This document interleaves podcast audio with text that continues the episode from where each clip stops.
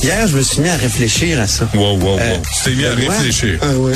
Euh, il est arrivé sur la scène avec une tuque sur laquelle il a écrit Party Animal. La rencontre Robitaille du Trisac.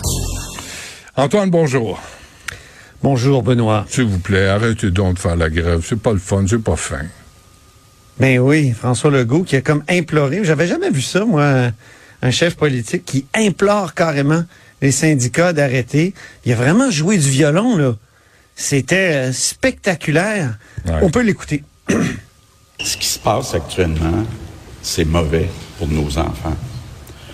Et je demande aux syndicats d'enseignants d'arrêter la grève pour le bien de nos enfants.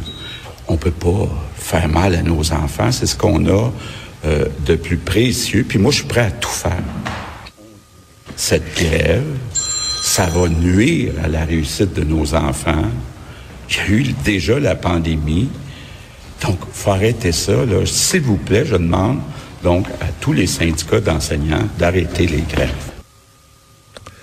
Là, il se fait répondre par tout le monde que ben ce qui fait mal à nos enfants, c'est peut-être moins la grève actuelle que les raisons qui poussent euh, ben des, des, des enseignants à quitter le, le- le métier. Puis il y en a beaucoup là. Euh, Donc euh, c'est ça qui se fait répondre. Donc il faut améliorer aussi les, les, les conditions de travail.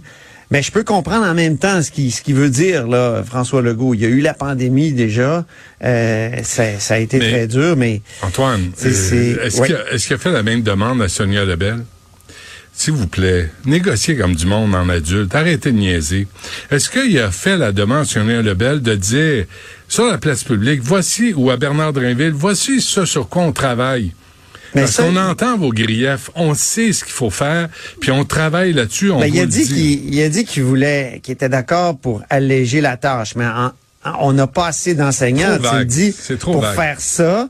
Donc, il propose 4000 aides à la classe aux primaires qui pourront euh, venir prêter main forte à temps partiel dans 15 000 classes. Est-ce qu'ils vont arrêter la, cons- la, con- la construction des classes, là? Tu sais, savoir qui fait partie des classes. Il y a combien de cas problèmes réels? Est-ce qu'ils ont, Mm. ils ont besoin d'aide? Est-ce qu'on est obligé de les intégrer dans les classes régulières pour Ouais. aider ces petits pits là, qui ont des problèmes Ben, d'apprentissage? c'est fatigant parce que, comme toujours, tu sais, on n'a pas toute l'information. On sait qu'il y a une nouvelle offre qui a été faite à la FAE hier, là. Euh, donc, euh, mais rien a filtré de cette offre-là, à part ce que le premier ministre a dit sur la place publique. Ouais. on est prêt de monter les, à, à hausser les salaires, mais il faut qu'en contrepartie, il y ait plus de souplesse de la part des enseignants, notamment euh, cette fameuse euh, euh, façon de, de boucler les classes dès le mois de juin pour pas qu'on ait la panique du mois d'août.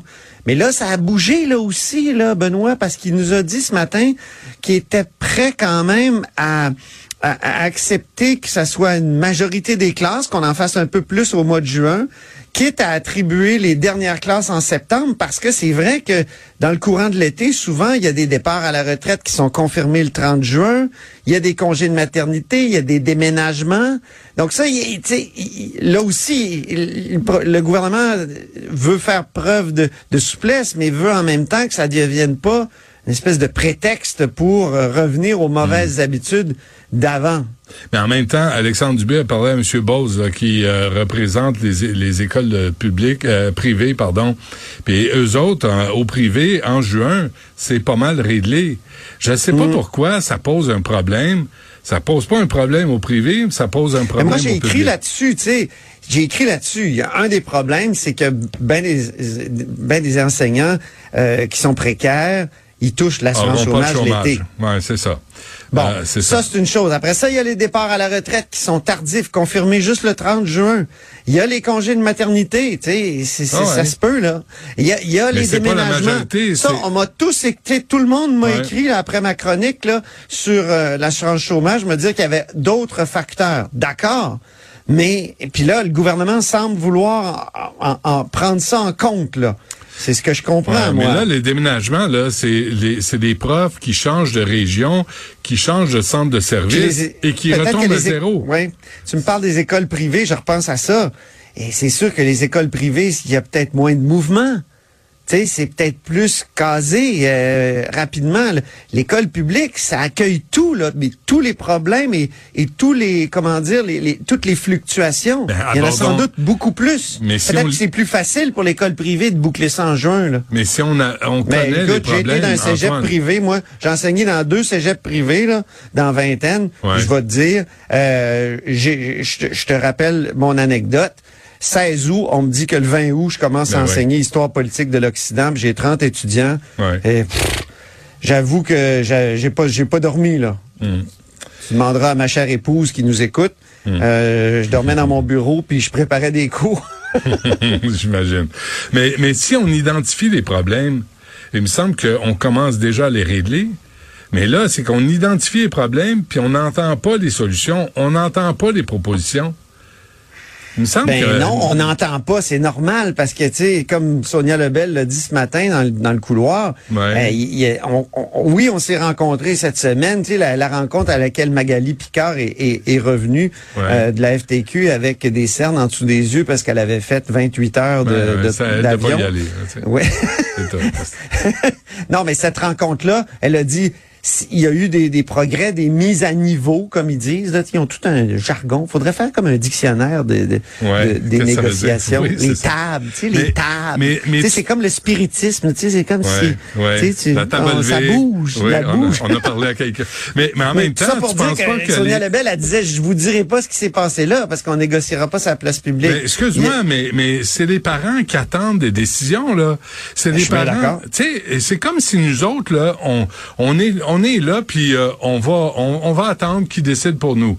Là, il, me- il me semble que les parents, les adultes, les familles qui vont payer pour ces décisions-là, méritent qu'on les informe pour dire, peut-être pas dans le fin détail, mais peut-être leur dire, écoutez, la semaine prochaine, là, on Ben, s'enligne sur, sur quelque chose. Mais déjà, François Legault en dit beaucoup sur la place publique. Écoute ce qu'il a dit à propos des infirmières. On peut l'écouter?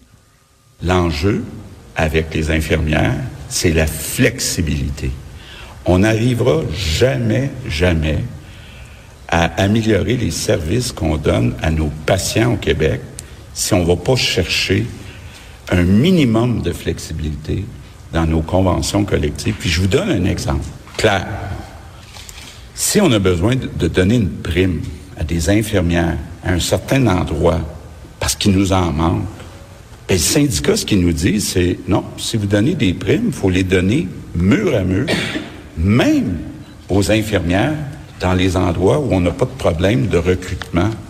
Ça n'a pas de bon sens, là. Il faut revenir à l'ABC de la bonne gestion.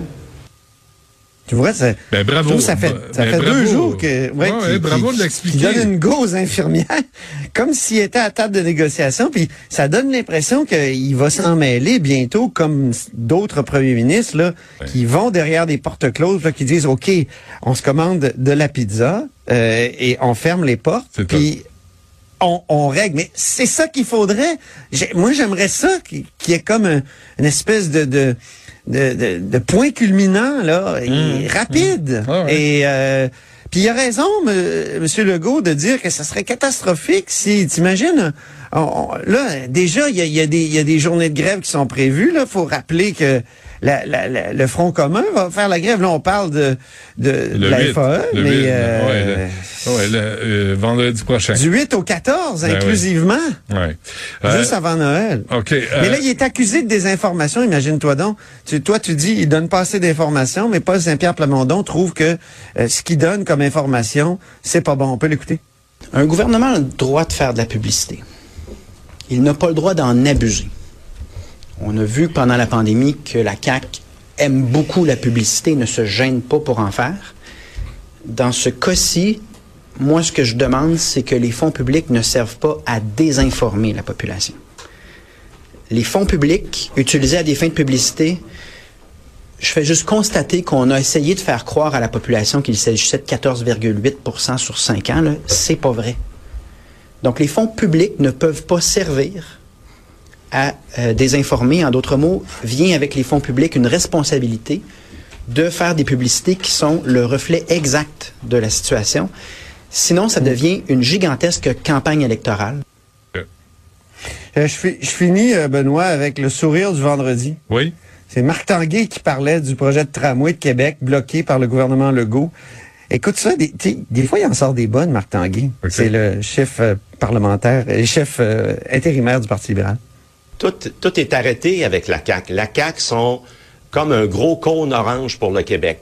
Ça fait cinq ans que sous la CAQ, c'est comme si on avait un gros cône orange à Québec. Il se passe rien, ils regardent grossir les problèmes, puis ils se déclarent satisfaits. T'arrêtes pas de bien aller. Je trouve que Gabriel Nadeau-Dubois devrait s'inspirer de ça. À chaque fois que le premier ministre le traite, euh, lui rappelle ses taxes oranges, il devrait répondre, ben vous, vous êtes le gros cône orange du Québec. Ouais. Hein? Parce que c'est vrai qu'il y a plein de projets qui sont comme bloqués.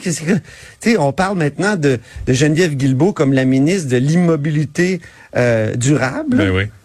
Écoute, écoute, le tramway, c'est incroyable. Hier, l'université est sortie euh, pour dire ça n'a pas de bon sens. Nous autres, on avait toutes sortes de projets. Ce matin, le chef, euh, c'est-à-dire le, le président de la Chambre de commerce ici à Québec est sorti, a dit ça n'a pas de bon sens. Il y a plein de gens qui avaient des projets pour, le long du, tracé du tramway. C'est tellement irresponsable d'avoir retiré ça, d'avoir bloqué ce projet-là, j'en reviens pas. Hmm. Antoine, on se laisse là-dessus, on se reparle Merci. lundi. Bonne fin de semaine. Sans faute, toi aussi. Salut.